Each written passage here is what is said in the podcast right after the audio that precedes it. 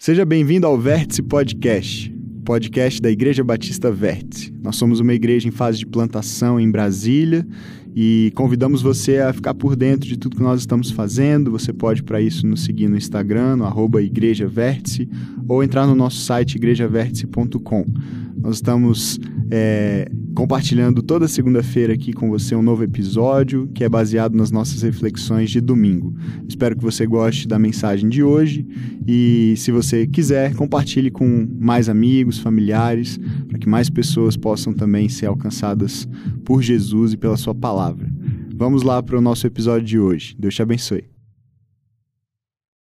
Meu nome é Pedro, tenho hoje a, a honra, a alegria, também a, a, responsabilidade de compartilhar de uma palavra que eu creio que é, vai te abençoar, te desafiar, te encorajar, porque foi isso que ela fez comigo ao longo dessa semana, enquanto eu preparava. E sempre que nós nos dispomos a, a abrir a palavra de Deus meditar nela, nós somos, de alguma maneira, chamados a, a um caminho melhor, a um caminho de correção, um caminho de crescimento, de amadurecimento em Cristo. E é isso que nós temos buscado na nossa igreja sempre que, que nos propomos a isso, à pregação, ao ensino da palavra. E se você está chegando agora, você chega no terceiro domingo de um total de quatro da série Em Brasília como no Céu. É a série desse mês de março. É, e, e, nessa série nós temos refletido um pouquinho a respeito da nossa visão como igreja. Qual é a visão da Igreja Batista Verde? Se você está chegando agora e não sabe ainda, é essa aí que está na tela para você. Ser uma igreja comprometida a praticar o caminho de Jesus em nossa cidade, a fim de que a vontade do Pai seja feita em Brasília como é no céu. Em Brasília como é no céu, é o título da nossa série, inspirado nessa declaração. E essa declaração, como nós vimos nos dois domingos anteriores, ela nos chama a algumas coisas. Ela nos chama ao entendimento, sobretudo, da relação entre a nossa prática da nossa vida cristã, ou a qualidade da nossa vida cristã, a qualidade da nossa obediência a Cristo e aos seus ensinamentos, o nosso comprometimento em não só conhecer esses ensinos, mas vivê-los, praticá-los a relação entre essa prática e a, o estabelecimento do reino de Deus no lugar onde ele nos colocou.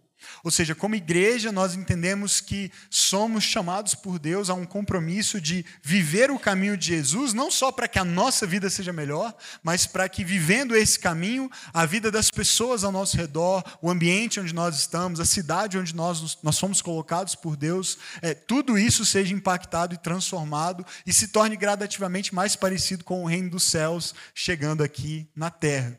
E nós temos caminhado nessa série por um texto que é muito conhecido e, e eu vou colocar ele aí, vão colocar ele para você ler comigo. Ah, e é um texto que muitos provavelmente sabem de cor, porque é o texto é, que traz para nós a, a, mensagem da oração que Jesus nos ensinou, a oração que ele ensinou os seus seguidores no contexto do Sermão do Monte e é, que ficou conhecida pelos cristãos do mundo inteiro como a oração do, do Pai Nosso.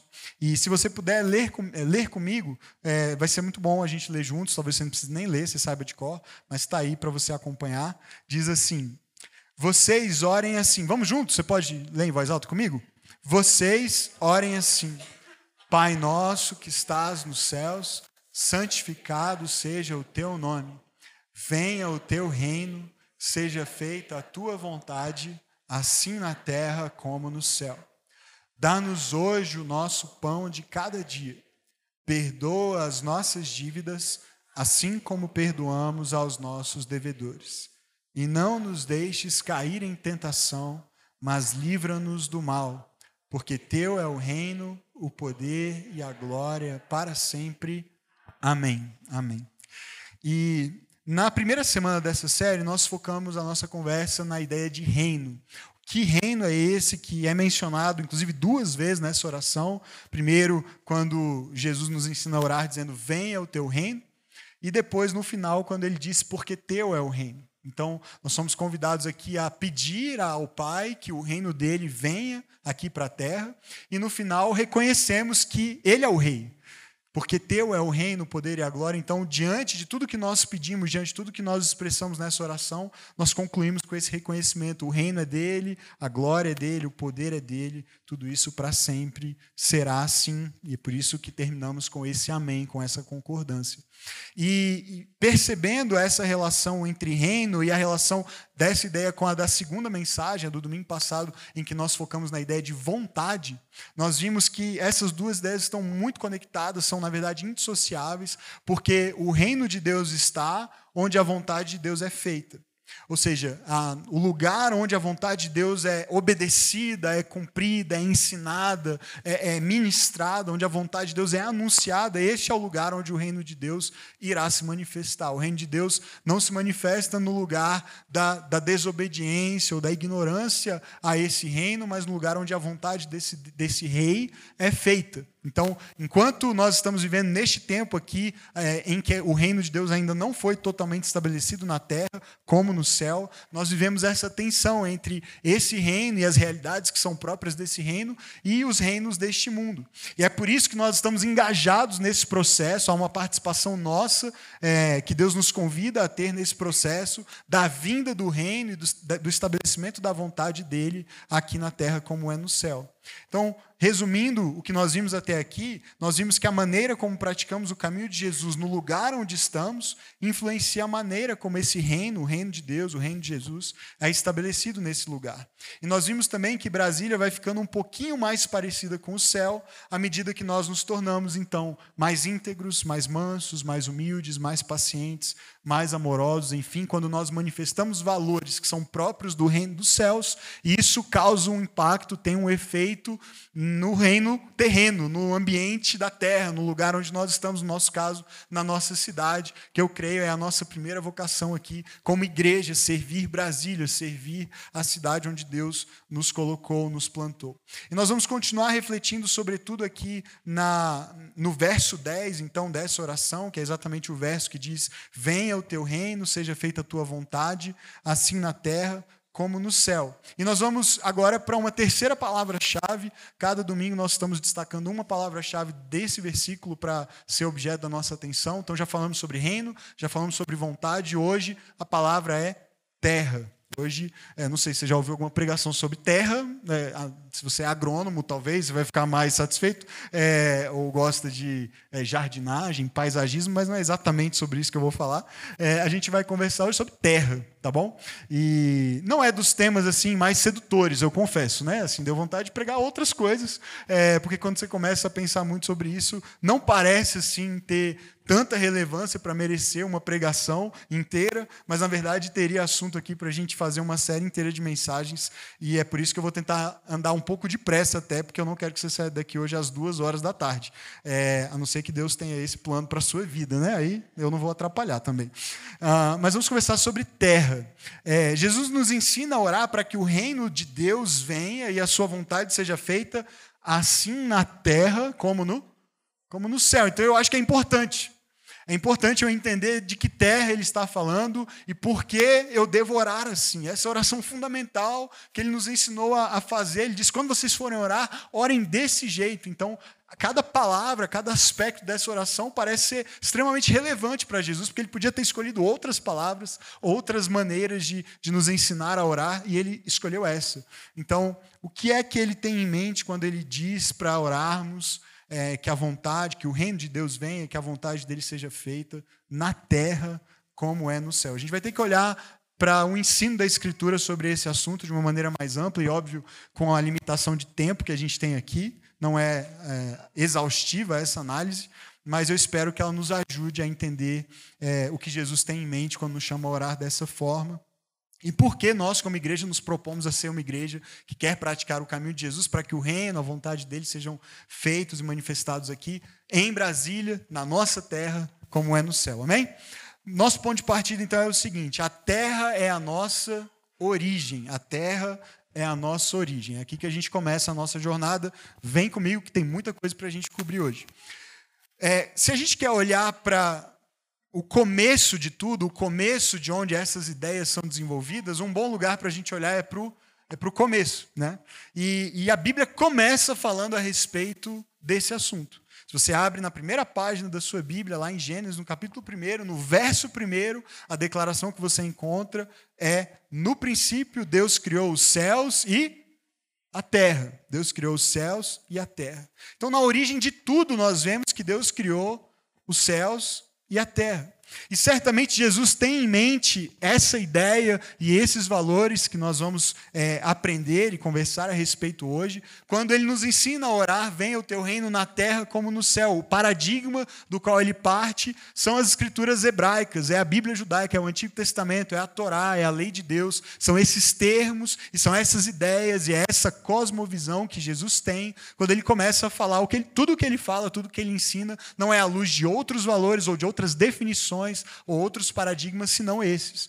E então Jesus tem em mente certamente esta passagem, assim como outras do Antigo Testamento que falam a respeito da terra e dos céus e da relação entre eles, quando ele nos chama a orar: venha o teu reino, seja feita a tua vontade na terra como no céu. E certamente a visão que ele tem em mente não é, portanto, uma visão do cosmos numa perspectiva científica moderna, que busca explicar as origens é, da Terra como planeta, ou mesmo das galáxias, dos planetas, fazendo análise de ideias como astros e gases e explosões e galáxias e a velocidade da luz e as colisões entre esses corpos e os tamanhos deles e suas velocidades. Jesus não estava falando a respeito desse desses conceitos e dessas definições, até porque isso seria completamente fora do, do contexto da sua época, isso não era uma conversa que havia nesses termos, embora houvessem estudos a respeito do funcionamento do cosmos, certamente já no mundo de filosofia grega desenvolvida e de ciência desenvolvida em outros termos, né? É, no Egito e na, na própria Mesopotâmia e no Oriente, não, não era nesses termos que nós temos hoje, termos científicos contemporâneos, que essa conversa acontecia. Era à luz de outras coisas e de outras ideias. E nós cometemos muitas vezes o erro de importar ao texto bíblico as nossas pressuposições atuais, contemporâneas, a respeito do cosmos, a respeito também de outros assuntos. Então, quando nós lemos palavras como terra e céu, ou céus no plural, veja se eu estou errado ou se você concorda comigo. Mas a gente tende a ler o texto bíblico usando ideias mais ou menos como essa. Quando a gente fala, por exemplo, de terra, vem à nossa mente muitas vezes, a minha pelo menos, o globo terrestre, né? ou uma ideia de um planeta, o planeta Terra. Você concorda que às vezes a gente lê, Deus criou o céu e a terra, e aí, como terra, a gente entende mais ou menos isso. Como céu, no mundo, no universo, no vocabulário bíblico, muitas vezes nós interpretamos o quê? Ah, é um outro lugar e uma outra dimensão que é espiritual, não é física, e é basicamente o lugar para onde eu vou quando eu morrer, né? Então, basicamente, é essa a ideia que a gente tem quando a gente começa a falar de céu no contexto bíblico. E aí, às vezes, quando a gente lê céus no plural, aí a gente pensa assim: ah, é, é, é a atmosfera e inclui também tudo que tem lá para cima, e que a gente não sabe muito bem explicar como funciona, mas é o espaço sideral, são os planetas, são as estrelas, são as galáxias. Então, deve ser disso que a Bíblia está falando quando fala de terra, céu ou céus. Né? Agora, o relato de Gênesis mesmo, se você seguisse, a gente não tem tempo de fazer isso hoje, mas se você seguir lendo o relato da própria criação e de como é essa criação acontece, em que Deus vai ordenando, organizando e habitando, trazendo população para cada espaço que Ele cria, mostra para a gente uma visão do cosmos diferente dessa nossa mais atual ou mais contemporânea. E não quer dizer que eles fossem atrasados ou tivessem menos conhecimento, quer dizer que talvez o objetivo deles ao escrever aquilo, dos autores bíblicos inspirados por Deus, não fosse relatar exatamente em termos científicos aquilo que aconteceu, mas muito mais trazer para nós uma ideia de natureza e de propósito da criação. Então, quando a gente vê a organização, por exemplo, em textos outros, é, eles têm uma outra organização em mente. Por exemplo, em Êxodo 20, no, no verso 4, um dos mandamentos fundamentais de Deus ali na, na lei de Moisés, nos Dez Mandamentos, é o seguinte: não farás para ti nenhum ídolo, nenhuma imagem de qualquer coisa, onde? No céu, ou na terra, ou nas águas debaixo da terra. Olha que interessante. Você não pode fazer ídolo ou imagem de nenhum ser ou de nenhuma criatura, nem das que habitam o céu, nem das que habitam a terra, nem das que habitam as águas. E, e se você acha estranha essa linguagem águas debaixo, debaixo da terra, depois leia Gênesis de novo, mas um dos pontos da criação é uma organização que envolve separar águas de cima e águas de baixo certo? Então, na cosmovisão ou na cosmologia judaica antiga, a visão é: tem água lá para cima, tem água para baixo, Deus separou, fez surgir terra seca e tem um céu aí lá acima de tudo isso e tem alguma coisa no meio que a Bíblia chama de firmamento, que é uma palavra hebraica que tem uma ideia de uma redoma. Então, talvez uma boa imagem para você ter em mente, para te ajudar a visualizar essa descrição da criação, é a de um globo de neve. Sabe aquele é, snow globe, assim, aquele negocinho de vidro que geralmente no Natal, né, algumas pessoas põem para enfeitar ali a, a árvore ou a casa, que tem tipo assim a neve caindo e aí o chão e as pessoinhas vivendo ali, né? É mais ou menos essa imagem que você pode construir na sua mente. O firmamento como se fosse uma coisa sólida que impede que essas águas de cima colapsem e destruam tudo, como aconteceu, aliás, uma vez, né? No dilúvio, em que fontes de cima e fontes de baixo foram abertas, na descrição do dilúvio. Então, essa é a ideia. Tem alguma coisa rígida, fisicamente é, é, sólida, dura, impedindo que tudo caia. E tem alguns pilares embaixo que sustentam a terra seca para que ela também não colapse, porque tem água embaixo. Então, essa é a ideia da, da cosmologia, digamos assim, da origem do cosmos e da organização do cosmos Eu fiz. Ah, voltamos. Obrigado, Rafa. Então, o que você pode ter em mente? É, a gente poderia talvez descrever da seguinte forma, então, que o, o, esse cosmos, a partir do relato da criação, ele é dividido em três partes. Existe a Terra, e a Terra, basicamente, é o espaço dos seres humanos. É um espaço criado para a vida florescer, todo tipo de vida, mas, sobretudo, os humanos são colocados lá não só para viverem ali na terra seca, mas para reinarem, dominarem. Existe o céu, que é descrito como o espaço de Deus. É o lugar onde Deus habita, é o lugar onde o trono de Deus está, é o lugar de onde Deus, com os seus os demais seres celestiais, fazem parte dessa espécie de, de conselho divino. Eles governam, e Deus, sobretudo, o único e verdadeiro Deus Criador, ele reina e governa sobre todas as coisas. E existem as águas, que é o espaço meio que de ninguém, né? Assim, de ninguém. A gente não, não vai muito lá assim, a não ser de barco, né? e, e, e com algum cuidado. Tem os peixes, beleza? Tipo, a gente sabe que eles habitam esse lugar, mas assim, eles não cumprem o mesmo papel nem de Deus nem dos humanos na história bíblica. Aliás, o mar, na cosmovisão judaica, é um lugar perigoso e assustador. Né? As águas furiosas, elas estão o tempo todo tentando destruir, na verdade, a vida e a criação. Então, é, o que separa basicamente o céu e a terra é essa ideia de firmamento, alguma coisa que impede que essas águas de cima caiam. E há uma separação, portanto, entre o espaço que é tido como espaço dos homens, a terra, e o espaço que é tido como o espaço de Deus, que é o céu. Então, a terra é o espaço dos homens, mas eles não apenas ocupam a terra. O interessante na narrativa da criação, avançando para o capítulo 2 de Gênesis, é que os seres humanos são feitos de terra. São feitos da terra. São feitos do pó da terra. A terra é o nosso material básico constituinte. Gênesis 2:7 diz assim: Então o Senhor Deus formou o homem do pó da terra e soprou em suas narinas o fôlego de vida. E o homem se tornou um um ser vivente. Então veja, tem uma mistura, a gente não é feito só de terra, tem um vento, tem um sopro de Deus que nos traz vida, que nos anima, mas, mas a base da nossa constituição é o quê? Pó, terra. Percebe? Então nós não somos só pessoas que habitam a terra, nós somos feitos da terra. Existe um tipo de relação entre nós e o lugar onde nós estamos que é simbiótica. Até no hebraico há um jogo de palavras antigo, porque a, é, é, um jogo de palavras curioso, interessante, porque é, nessa linguagem o, o homem, o termo que aparece aqui, homem, é Adam de onde vem o, nome próprio Adão, né? Mas significa basicamente humanidade, nem significa homem, sexo masculino, significa humanidade, Adão. E a palavra para terra é uma palavra muito parecida, é, que é a palavra Adamá. Então, Adão é humanidade, Adamá é terra. Pra, por que essa escolha dessas palavras? Há outras palavras para terra no hebraico, mas essa palavra provavelmente foi escolhida justamente para demonstrar da forma mais escancarada possível essa relação simbiótica, essa relação indissociável entre nós e aquilo do qual somos feitos, constituídos. Nós somos feitos da terra, de pó. Então fica claro, a partir do relato de Gênesis e da nossa própria experiência humana, né, gente? Vamos combinar. Nós não somos seres celestiais, concorda? Nós não somos seres celestiais. Nós não somos feitos de um outro material de uma qualidade diferenciada e superior. Nós somos bem terrenos mesmo.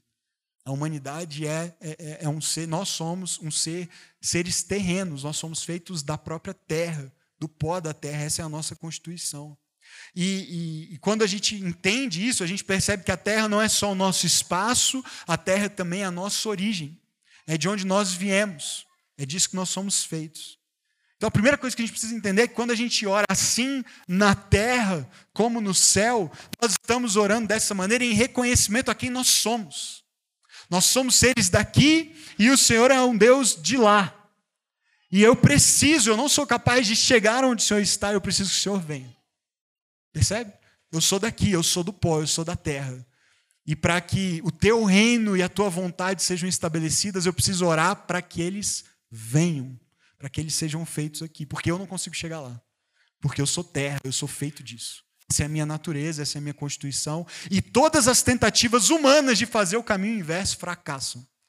Vide a história de Babel. O que é a história de Babel? Da torre da cidade construída, Babilônia, a origem da Babilônia está lá. É, é o esforço humano de ascender, de transcender, de negar a sua origem, a sua natureza dizer: eu, pelo meu esforço, pela minha inteligência, pelos materiais que eu sou capaz de reunir e organizar de uma maneira nova, com a minha inteligência, com a minha capacidade, eu vou tocar os céus.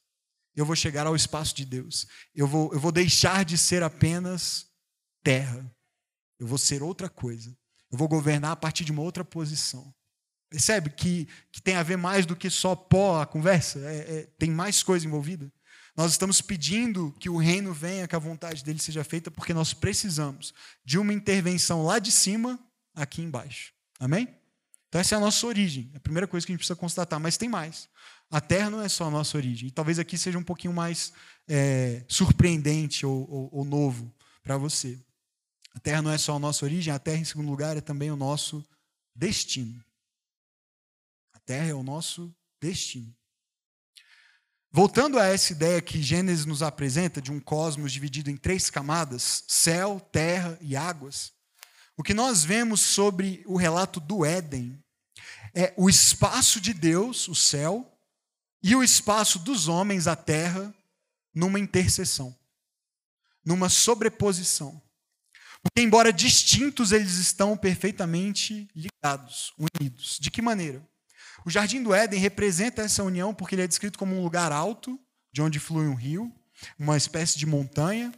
É, onde a vida de Deus é representada e está permanentemente ali, representada por uma árvore, chamada árvore da vida. E essa árvore da vida não é da vida apenas humana, mas é da própria vida de Deus, da vida eterna. Uma árvore que representa a presença e as bênçãos de Deus naquele lugar.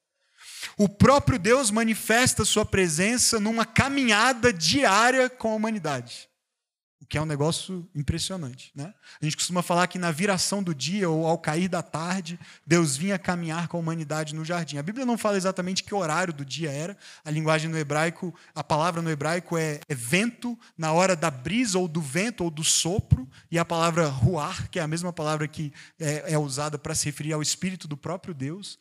Então, de novo, aqui tem uma ideia de manifestação da presença de Deus em algum momento do dia, caminhando no jardim com a humanidade, e há esse rio, então, que nasce para dali regar toda a terra.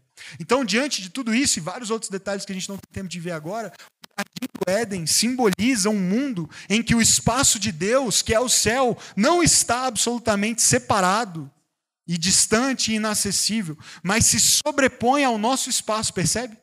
É um lugar onde a humanidade pode viver não longe, mas bem perto de Deus, conectada com Deus, sem que nada sirva de barreira ou de obstáculo intransponível entre nós e Ele, o nosso Criador. Então, neste lugar, Deus desce, Deus caminha com os seres humanos e tem com eles uma relação de amor e comunhão perfeitos. Isso representa o fato, então, de que a fonte da verdadeira vida, que dá origem à vida na terra, mas também sustenta a vida na terra o tempo todo, está além da própria criação. Não é nenhum ser criado e não é nenhum ser terreno quem sustenta a vida na terra, mas é o Criador que habita os mais altos céus, mas que desce e tem prazer em ter comunhão com seres feitos do pó. E é Ele a fonte de vida para nós e para tudo mais que Ele criou. Amém? Tudo o que existe. A vida é sustentada por Ele.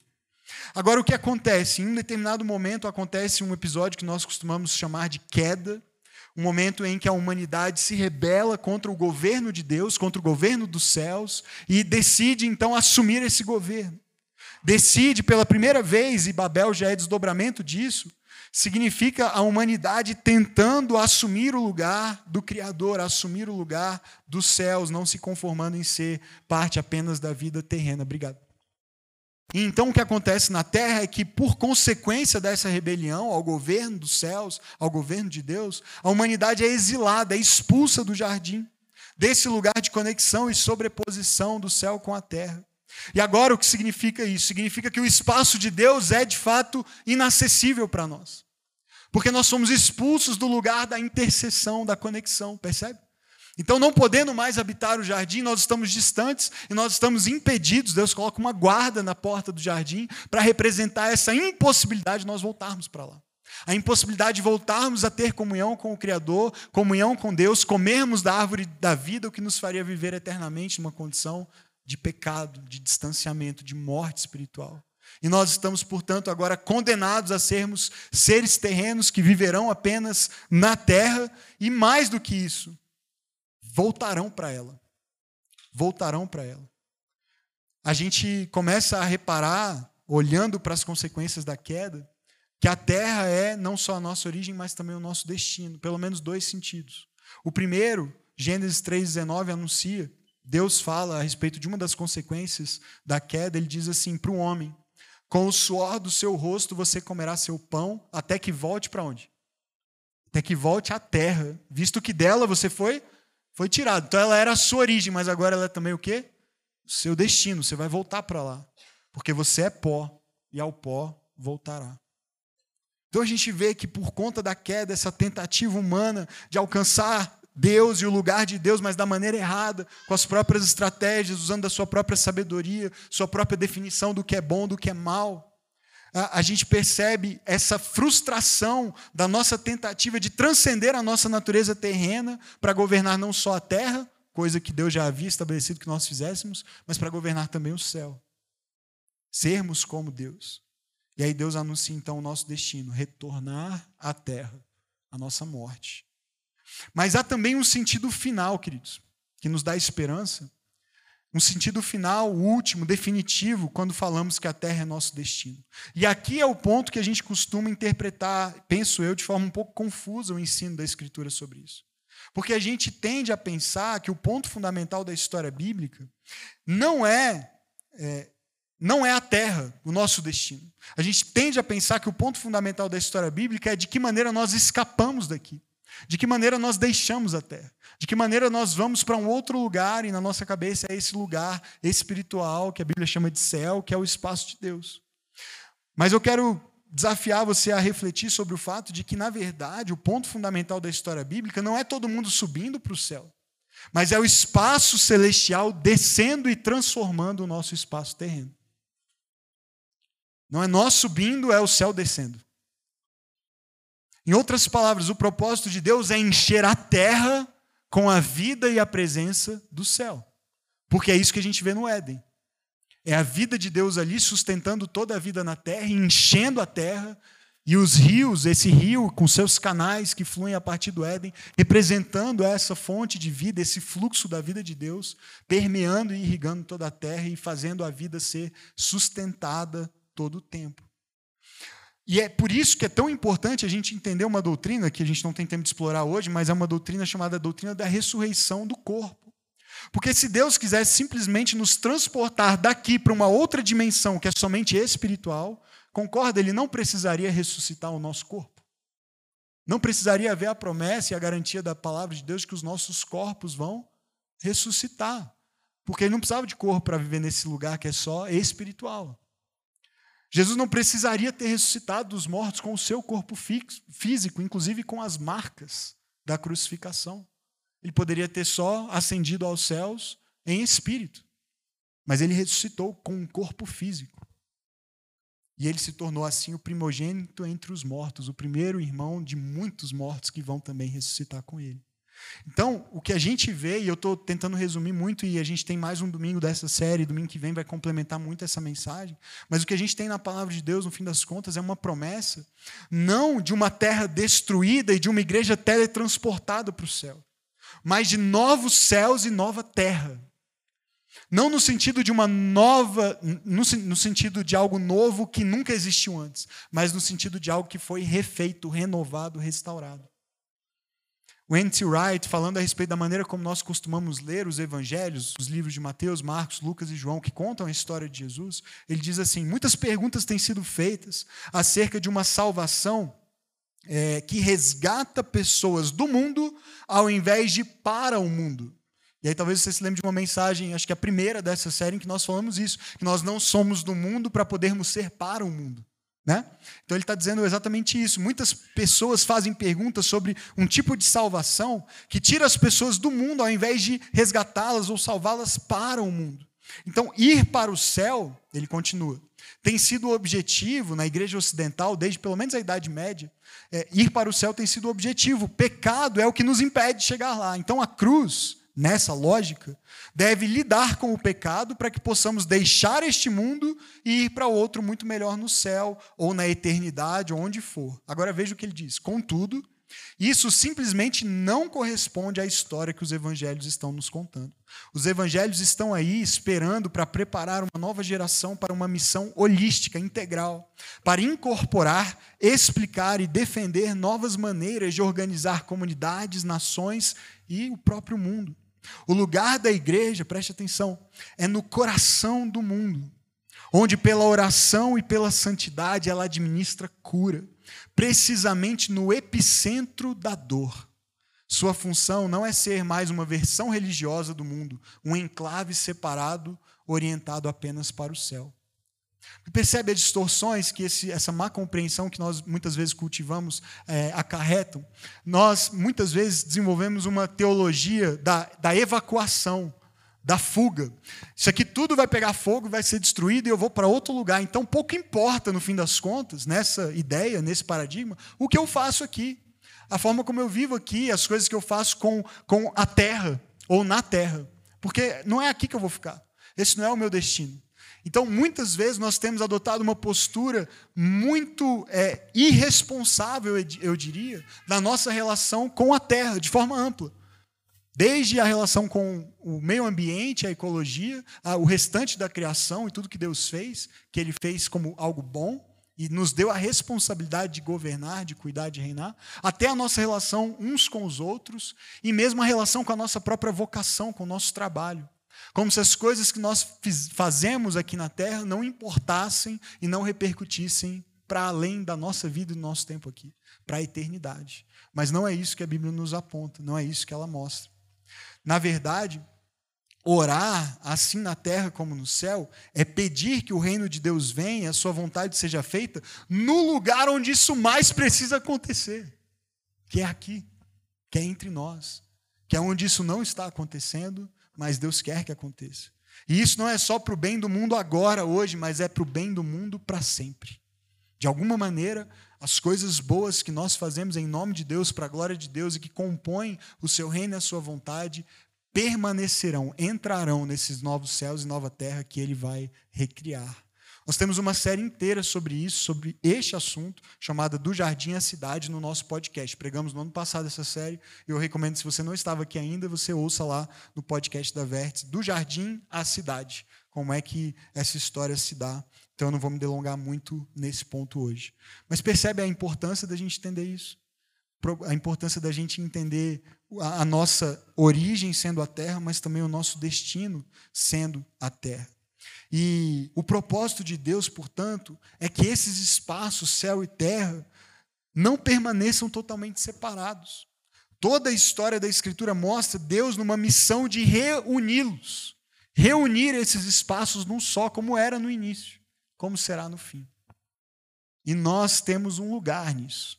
Nós temos um lugar, porque nós estamos vivendo exatamente nesse meio de tempo, percebe? E ao longo da história bíblica, depois da queda, a gente vai lendo e percebendo Deus trazendo alguns sinais, alguns indícios de que é nisso que ele está empenhado, de que essa é a sua missão hoje. nós vemos que há alguns lugares, como montanhas ou templos, e algumas experiências, momentos específicos na vida de algumas pessoas e até de comunidades e nações que apontam para isso, para esse desejo de Deus de reunir aquilo que a queda e o pecado separaram. Reunir céu e terra, reunir o espaço de Deus com o nosso espaço. E esse vai ser o assunto do domingo que vem, não de hoje. Mas para hoje a gente termina com um terceiro e último passo, que é que a terra é a nossa missão. A terra é a nossa missão. A terra é a nossa origem, a terra é o nosso destino, mas a terra é também a nossa missão. Porque desde o princípio, quando nós fomos criados à imagem e semelhança de Deus, ou seja, como representantes dele nesse espaço inferior, nessa lógica da criação, lugar onde ele nos plantou, nós recebemos um chamado que é elevadíssimo: encher e dominar a terra, cuidar do jardim e cultivá-lo, exercer governo e domínio sobre todos os demais seres criados que povoam a terra. E o que nós percebemos avançando na história bíblica é que o destino de toda a criação caminha para essa reunião entre céu e terra e está diretamente ligado à nossa história enquanto humanidade. A maneira como nós vivemos e a maneira como nós exercemos esse mandato que recebemos de Deus afeta tudo. Tudo. Ainda que a gente não consiga perceber isso. Tudo o que foi criado. É por isso que Paulo usa em Romanos uma linguagem, ele diz assim: a criação, a natureza criada geme e, e sente dor, aguardando o quê? Não, não só uma intervenção de Deus, mas uma intervenção de Deus por meio dos seus filhos, a manifestação dos filhos de Deus. O momento em que os filhos de Deus vão assumir o seu papel que negligenciaram lá atrás, de reinar de fato em nome de Deus sobre a terra, sobre aquilo que ele criou. De serem esses instrumentos para que o reino de Deus venha do céu para a terra, para que a vontade de Deus seja feita na terra como é no céu. A natureza anseia por esse momento. Isso é incrível, é difícil entender. É, parece, parece demais para quem é só pó, né? Vamos combinar? Não, eu, eu não, eu não sei fazer isso não, assim. Estou falando, falando de umas coisas que eu não sei fazer. Eu sou só pó, gente. Eu não reinar sobre ser instrumento para a vontade de Deus, para o reino de Deus. Acho que Deus se confundiu. Era melhor ter dado essa função para os anjos, para outra espécie aí, porque a gente claramente falhou nisso. A gente não sabe dar conta nem da nossa própria vida, que dirá do cosmos, né? Mas é curioso assim a maneira como a Bíblia fala a respeito da nossa natureza, porque nós percebemos que, embora sejamos só esses seres terrenos feitos de pó, feitos de terra, nós recebemos uma vocação muito especial. E o Salmo 8, por exemplo, nos fala disso, a partir do verso 3, quando diz assim: o salmista, quando eu contemplo os céus, então veja, ele está olhando para o céu, ele está olhando para esse espaço que é, que é além, que é grande, que é alto, que parece inacessível, e tudo que povoa esses céus, obra dos teus dedos, a lua, as estrelas que ali firmaste. Eu pergunto que é o homem, para que com ele te importes, e o filho do homem, para que com ele te preocupes. E às vezes, sejamos sinceros, não sei se você vive isso, às vezes eu, eu, eu sinto isso. A tendência, ou, ou, talvez até melhor, a tentação de imaginar que a minha vida é pequena demais para que Deus se importe comigo. Que as minhas coisas são banais demais, são ordinárias demais, que meus problemas são irrelevantes demais. Pra, e às vezes a gente tem até essa ideia, eu não vou nem incomodar Deus com essa oração, porque Ele tem mais coisas para fazer. Né? Ele está gerenciando o cosmos, e aí eu vou lá reclamar que o meu chefe reclamou de alguma coisa que eu fiz, ou que meus filhos estão dando trabalho para dormir, ou que é, é, eu tive uma dificuldade em pagar as contas desse mês. Às vezes a gente tem dificuldade em entender o nosso lugar nessa narrativa maior, não só da criação, mas da vida hoje no mundo e da nossa relação com Deus. Porque a gente olha para a nossa própria vida, e embora às vezes a gente seja tentado a achar que a gente é demais, que a gente é incrível, que a gente né, é, é, transcendeu e virou realmente um ser celestial, digno de toda honra e de toda glória, eu diria que na maior parte dos dias e para a maior parte de nós, o maior desafio é o outro. É achar, não que eu sou demais, é que eu sou nada. Eu sou só pó. Então, ou Deus nem se importa, ou Ele nem sabe o que eu estou vivendo, ou Ele nem existe, porque porque olha a minha vida. E, se ele tem um chamado para mim, se ele tem planos para mim, se ele, se ele me chamou para algo além, algo mais, claramente ele escolheu a pessoa errada. Porque eu mal dou conta de administrar esse meu pequeno reino, esse meu pequeno universo, esse meu pequeno mundo. Mas o, o salmista, embora questione isso, eu, eu vejo a grandiosidade do que o Senhor fez e eu pergunto: quem sou eu? O que é o homem? Ele não termina assim. No verso 5 ele diz: Tu fizeste um pouco menor só que os seres celestiais. Acho que eu escreveria de outra forma, né? Bem menor, mas, mas tudo bem. Tu fizeste só um pouco menor do que os seres celestiais. E, e o coroaste, não os anjos, mas nós, humanidade, de glória e de honra. E tu o fizeste dominar sobre as obras das tuas mãos, sob os seus pés tudo puseste, todos os rebanhos e manadas, até os animais selvagens, as aves do céu, os peixes do mar e tudo que percorre as veredas dos mares. Senhor, Senhor nosso, como é majestoso o teu nome. Agora veja como ele termina onde? Em toda a. Ele começa contemplando os céus e ele se impressiona com a glória de Deus na maneira como ele criou os céus. Mas depois de perceber que na nossa pequenez, na nossa quase insignificância, Deus se importou conosco a ponto de nos revestir de glória e honra e de nos dar mandato, missão, propósito, vocação no mundo que ele criou, ele se admira com a glória de Deus se manifestando aonde? Na terra. O teu nome é majestoso na terra. O teu nome é majestoso quando os teus filhos e filhas cumprem a vocação que receberam na terra para fazer aquilo que o Senhor chamou para fazer, para viver conforme a tua vontade, para serem cidadãos e agentes do teu reino. Percebe ah, como, como as coisas funcionam, como as coisas vão se encaixando? A gente começa a perceber que, mesmo depois da queda, a humanidade continua diante de Deus, sendo a detentora dessa missão e responsabilidade de dominar a terra e glorificar, fazer o nome de Deus ser reconhecido como majestoso em toda a terra, trabalhando com Ele governando em nome dele, reinando em nome dele. Porque esse Deus, o Deus da Bíblia que nós cremos, é o Deus criador de tudo, absolutamente tudo que há, tem prazer em trabalhar com parceiros humanos. E isso é incrível e nem faz sentido para nós. Mas Ele tem prazer em trabalhar conosco para cumprir os seus propósitos eternos, para que a vontade dele, alinhada à nossa, se manifeste no mundo de forma a que o bem seja produzido a que vida floresça, para que essas vontades unidas a dele e às nossas produzam juntas o futuro que ele estabeleceu. Ele não é um criador solitário e autoritário, ditatorial, que simplesmente impõe a vontade dele e nós simplesmente executamos. Ele nos convida a unir a nossa vontade a dele e participar da construção do mundo que ele desejou desde o início que existisse. Percebe? Faz sentido?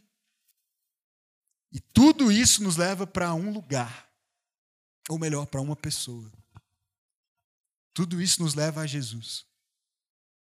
Jesus, num determinado momento, um pouco antes de subir aos céus, depois da sua morte, da sua ressurreição, ele se volta para os seus discípulos, ele dá a eles aquilo que ficou conhecido como a grande comissão, um chamado, uma vocação.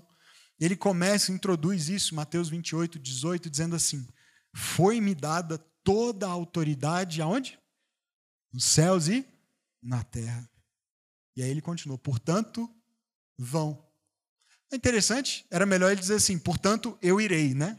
Porque se a autoridade é dele, eu tenho toda a autoridade dos céus na terra, portanto, eu irei e eu continuarei fazendo as coisas que eu fiz aqui. Eu já morri, ressuscitei, mas pelo visto só eu dou conta de fazer isso, então eu vou continuar.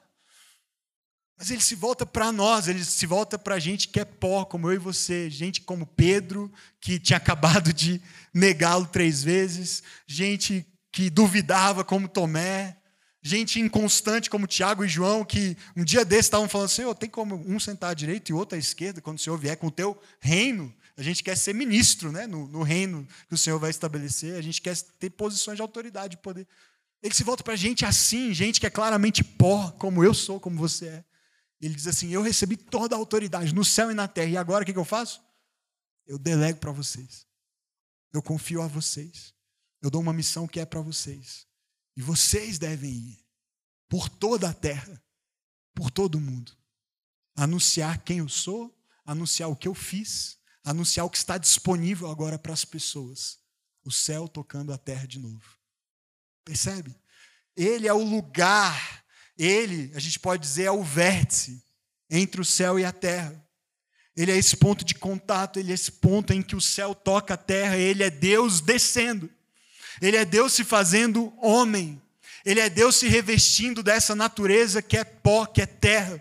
Ele é Deus deixando o céu e se esvaziando de si mesmo, para assumir forma humana, forma de servo, se humilhando, se esvaziando. É o que Paulo fala em Filipenses 2. Olha só essa passagem Filipenses 2, a partir do verso 5. Seja a atitude de vocês a mesma de Cristo Jesus, que, embora sendo Deus, não considerou que o ser igual a Deus, que ocupar o seu lugar de trono e soberania nos céus era algo a que devia apegar-se. Mas o que, que ele fez? Ele se esvaziou. Esvaziou-se a si mesmo, vindo a ser servo, vindo para a terra, se encarnando forma humana, tornando-se semelhante aos homens. Aquele que nos criou à sua semelhança, agora assume a nossa semelhança. Faz o caminho inverso para se identificar conosco, para ser parecido com a gente, para servir a uma humanidade que o rejeitou, que se rebelou contra ele, que tentou usurpar o lugar dele nos céus e governar os céus, mesmo já tendo recebido a oportunidade de governar a terra. E ele então desce e vem à terra para servir, para se entregar por essa humanidade, por mim e por você.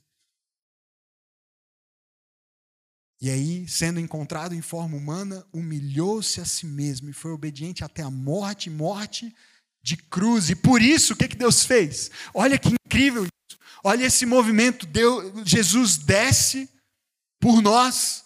E o que, que Deus faz?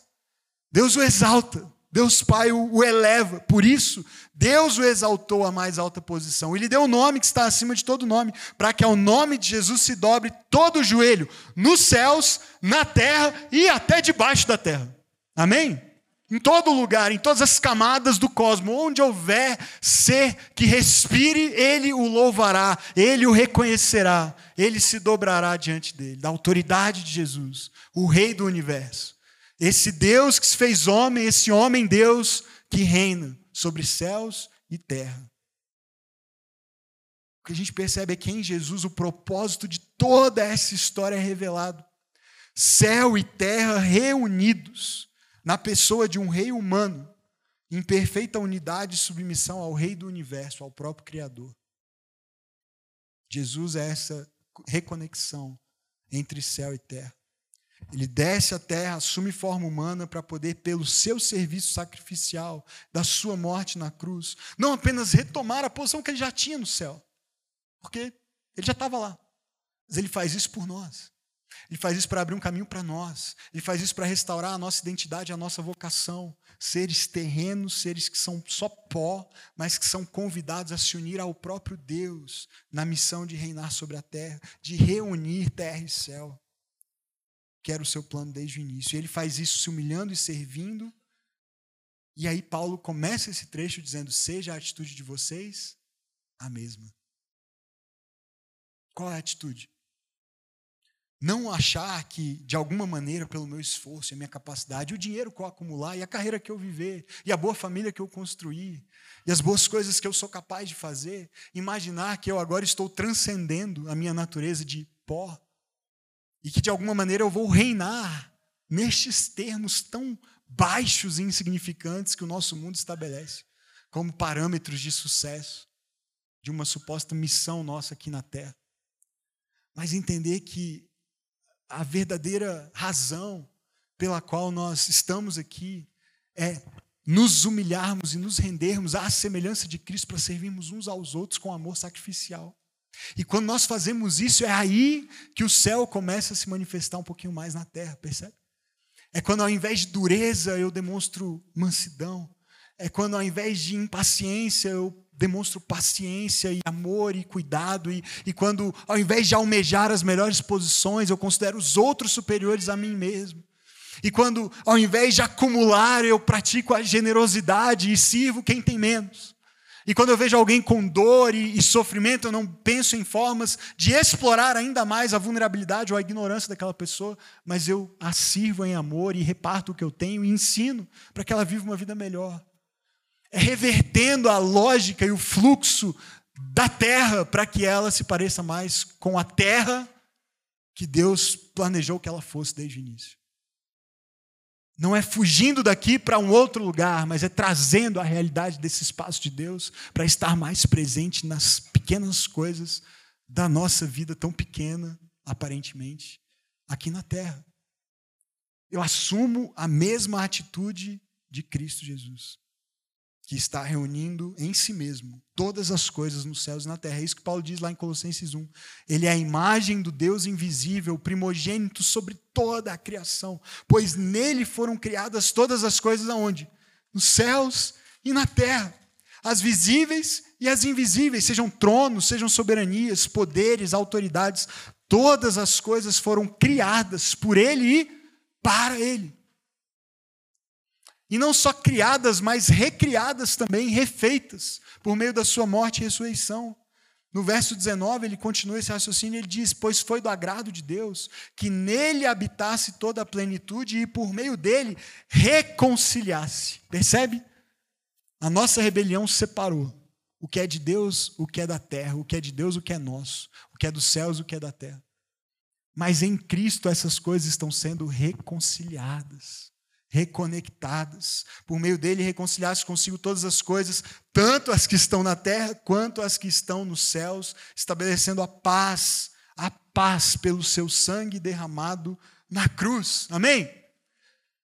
Percebe o que está acontecendo aqui, gente? Isso tem que mexer com a gente, isso tem que mexer com o meu coração, com o seu. Isso tem que mexer com a razão pela qual nós existimos e nos movemos neste mundo.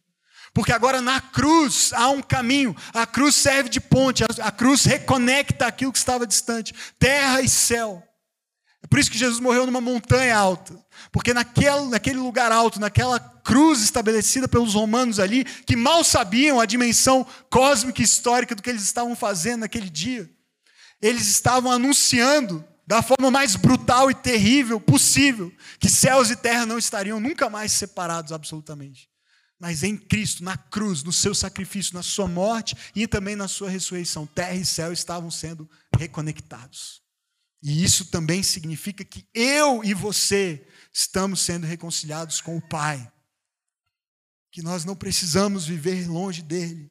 Não importa a vida que vivemos até aqui, na cruz, essa reconexão acontece entre Deus e os homens, é o momento central da história, é o momento em que Deus chama para si um povo e o redime, e o restaura, e o lava, e o purifica, e o comissiona para viver essa missão de trazer a realidade do céu para a terra. O Anti Wright diz: a cruz é um momento em que o povo de Deus é renovado para ser finalmente o sacerdócio real que tomará posse do mundo. Não é tomar posse, veja, por amor ao poder, mas pelo poder do amor. Faz toda a diferença. Não é tomar posse do mundo dizendo agora a gente vai ocupar o Congresso, agora a gente vai ocupar a presidência, agora a gente vai ter as leis que nós sempre quisemos, agora nós vamos determinar como todas as outras pessoas vão viver. Não é o amor ao poder, impondo a nossa maneira de ver, os valores que nós temos, que talvez até sejam certos e que venham do céu, mas não é pelo amor ao poder, é pelo poder do amor. Então, ainda que eu sofra, ainda que eu seja perseguido, ainda que eu seja excluído ou marginalizado por causa do meu compromisso com o reino dos céus, eu servirei a terra pelo poder do amor sacrificial de Jesus.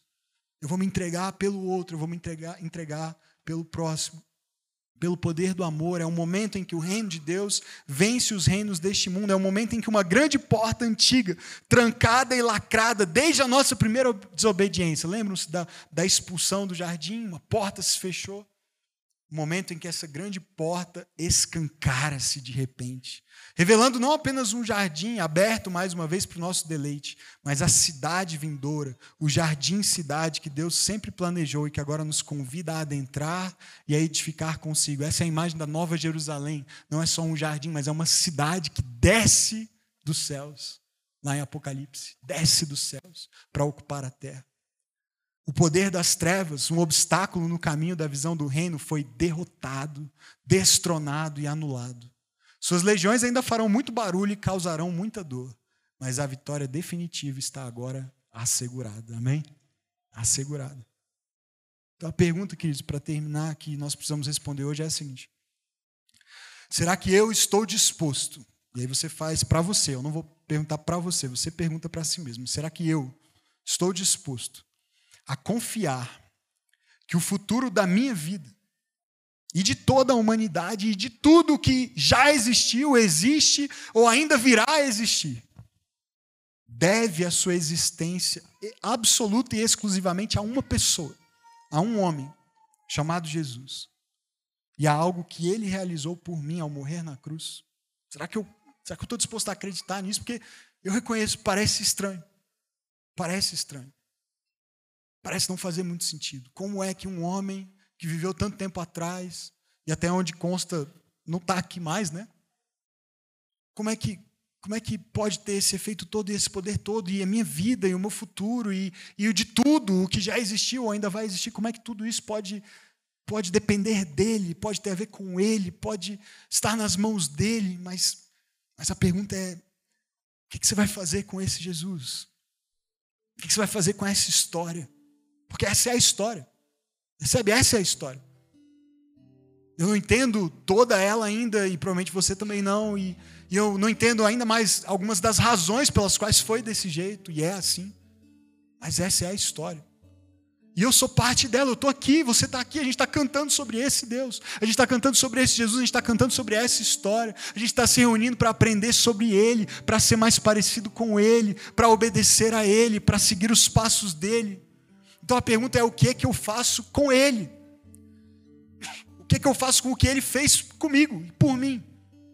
Que resposta eu tenho para dar a Ele? Que postura eu assumo diante disso? Que postura eu assumo diante do fato de que Ele é o lugar onde terra e céu se encontram e que Ele me convida a estar neste mesmo lugar com Ele, promovendo essa reunião, participando dessa reunião. De repente, quando eu entendo esse lugar, o que eu faço importa, o, com quem eu faço importa, o que eu deixo de fazer importa, o que eu, o que eu consumo importa, o que eu deixo de consumir importa. Como eu falo importa, como eu deixo de falar e me silencio importa. Como eu sirvo importa, como eu trabalho importa, como eu crio meus filhos importa. O que eu acredito e expresso e comunico importa, pessoalmente ou virtualmente. Como eu me porto importa. Os meus compromissos e alianças importam. Tudo importa. Porque tudo é por Ele e para Ele. Tudo foi criado e recriado por Ele. Tudo vai voltar para Ele. Ele está reunindo em si mesmo todas as coisas. E um dia eu estarei lá. E você também. E de repente, tudo o que nós entendemos e decidimos fazer a respeito disso será muito importante. Será muito importante. Então eu não sei o que você quer fazer com isso.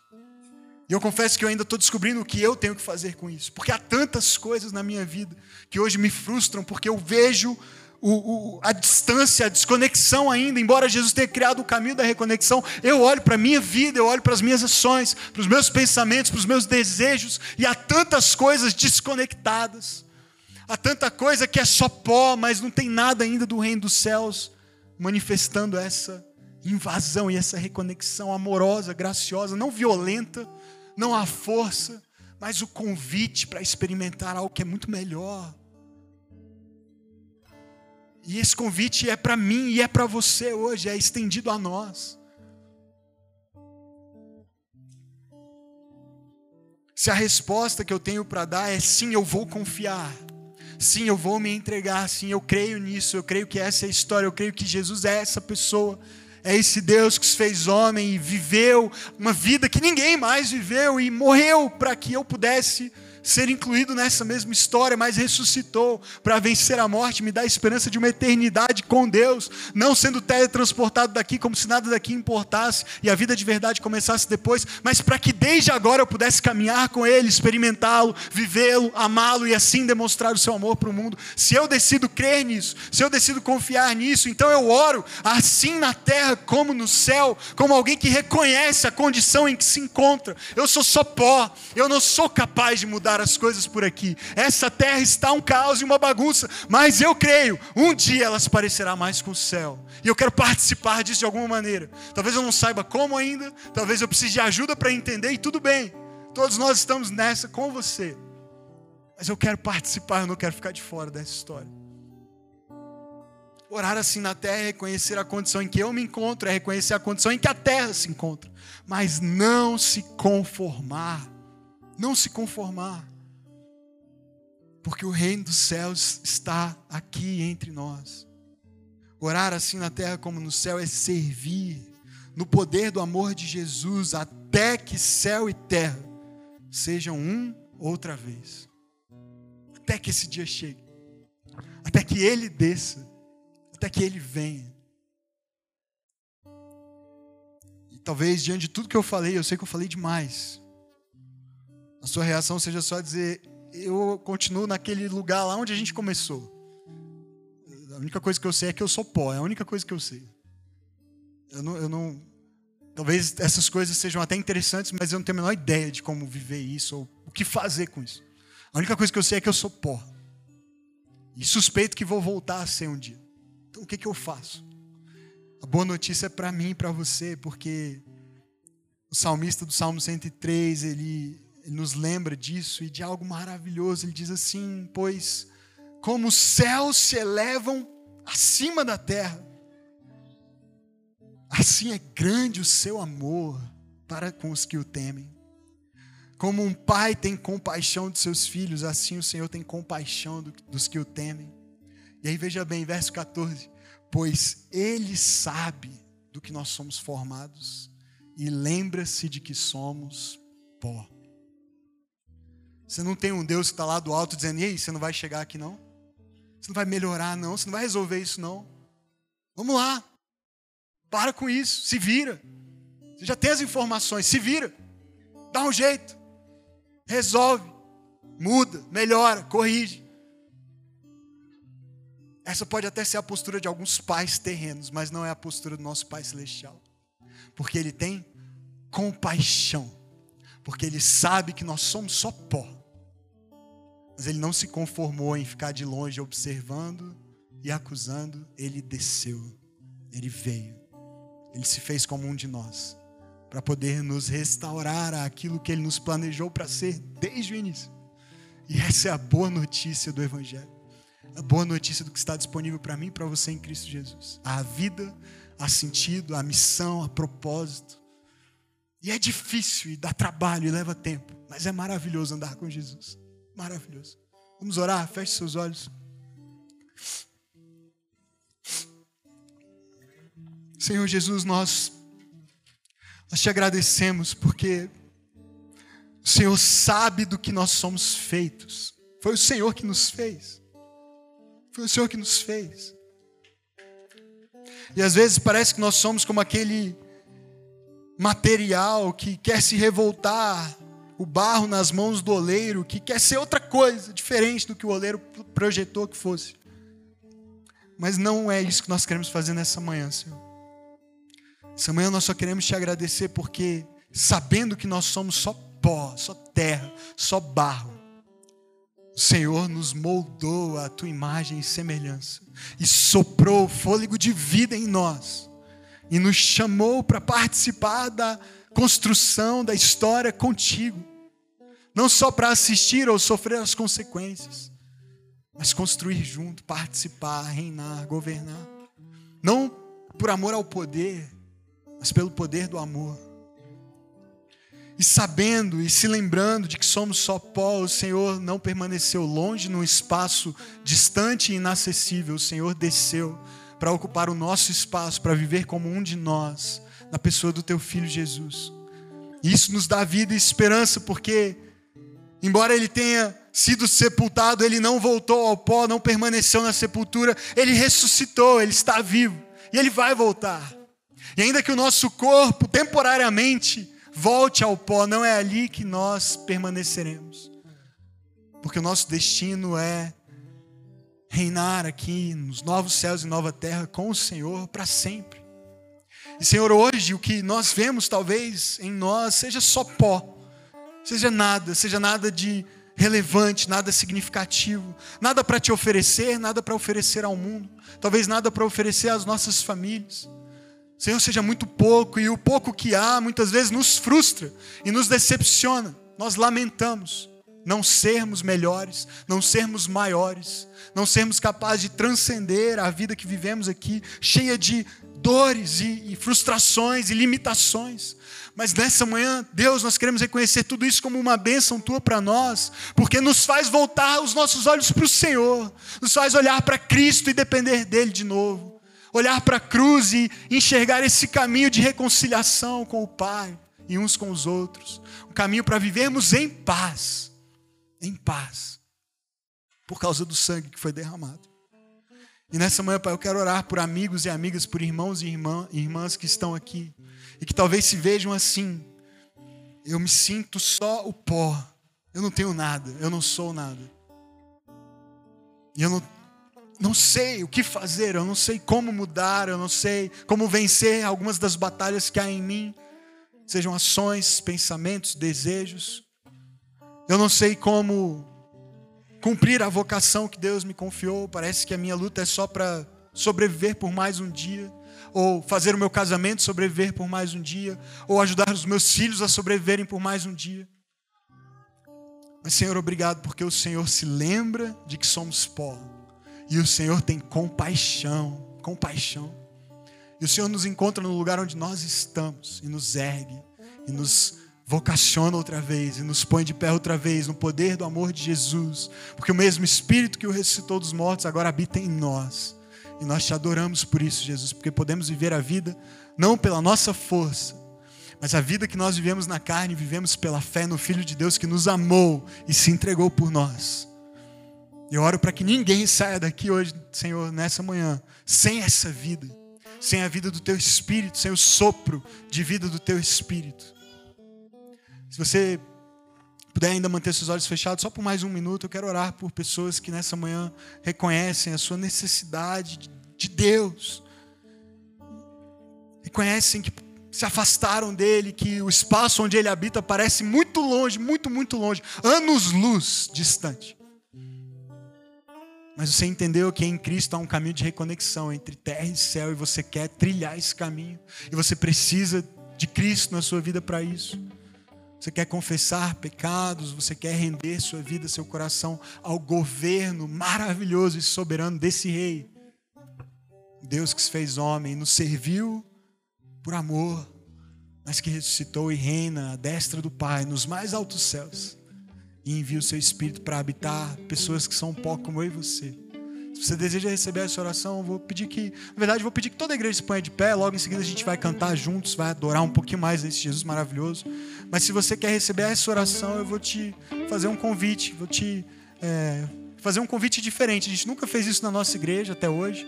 E, e a razão é porque a gente quer causar o menor constrangimento possível para você que vem aqui. Mas hoje eu eu sinto que, que é algo que é um passo importante para você, se posicionar diante do Senhor, se colocar diante do Senhor para um novo tempo, um novo começo, uma reconexão com Cristo. Então, se você deseja receber essa oração, vou te pedir para sair do seu lugar e ficar aqui na frente. Eu não sei se tem muito espaço, mas tem algum espaço. Então, você vem para cá. E enquanto a igreja canta e adora, nós vamos orar por você. Vou pedir para o Felipe ficar aqui comigo por aqui também. Vou pedir para mais algumas pessoas, se puderem, Guta ficar aqui também. Samuel, se estiver por aí, chegar aqui junto. Vamos orar pelas pessoas, pôr a mão na cabeça, fazer uma oração. Ser uma oração rápida, breve. O poder não está na nossa mão, não está nas nossas palavras, está no Espírito Santo de Deus, amém? Que habita em meio dos louvores do seu povo, que habita os nossos corações, as nossas vidas. Então vem para cá, se você precisa de uma oração, você precisa colocar a sua vida diante do Senhor para um novo tempo, um novo começo. E a gente vai cantar e, e orar por você. Senhor, cada coração, cada pessoa que se coloca diante de Ti agora, pedindo graça, misericórdia, perdão, recomeço. Eu oro para que esse seja um marco nas suas vidas, um marco nas suas histórias. Nós sabemos, Pai, que somos apenas pó, mas o Teu Espírito, com o Teu sopro de vida, nos torna nova criação, nos renova, nos restaura. Eu oro para que isso aconteça na vida de cada filho, cada filha que se coloca aqui diante do Senhor nessa manhã. Vamos cantar, igreja.